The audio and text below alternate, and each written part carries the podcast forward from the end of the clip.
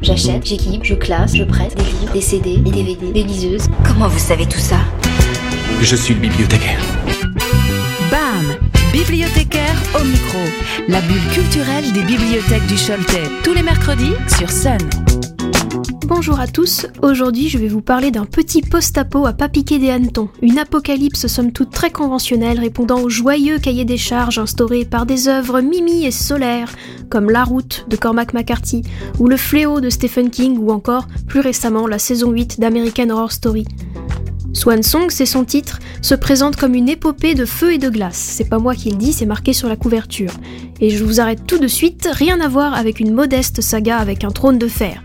Ici, on n'est pas dans un univers magique avec des dragons et des chevaliers, on est dans le turfu, un turfu qui serait de l'ordre du possible si tout le monde se retrouvait à faire exploser sa bombe nucléaire en même temps.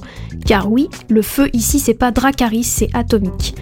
Dans ce contexte, nous suivons une charmante bande d'outsiders ayant miraculeusement survécu à cet incident, mais qui vont très vite le regretter. En effet, nos personnages ne sont pas au bout de leur peine, puisqu'en plus des paysages dévastés, des petites cloques aux pieds et des pluies de cendres, un monstre abominable semble vouloir leur faire la misère. Une créature qui ferait passer le Pennywise de Stephen King pour un petit farceur à pompons.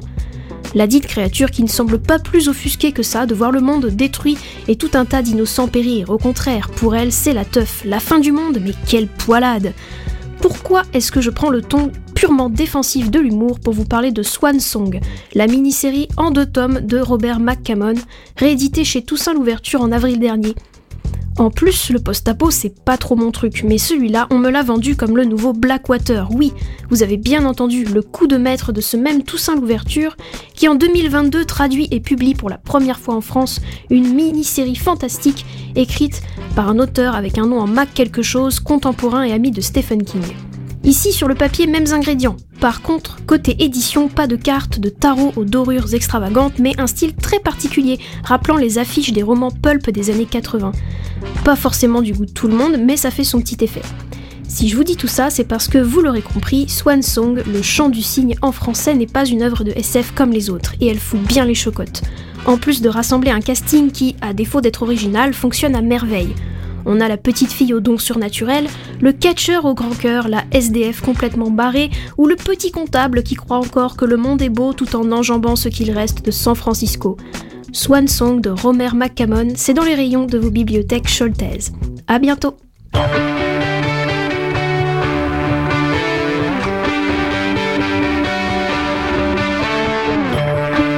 Retrouvez les coups de cœur des bibliothèques du Choletais en replay sur le sonunique.com et l'application MySun.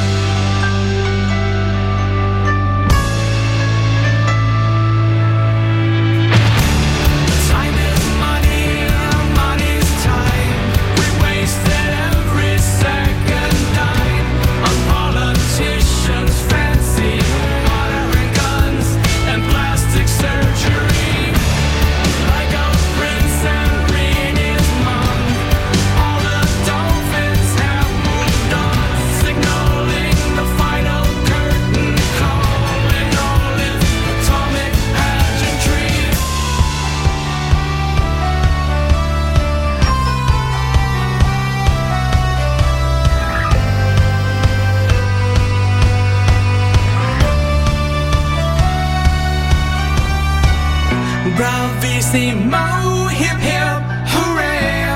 What a glorious display! Melt our joyous hearts away under.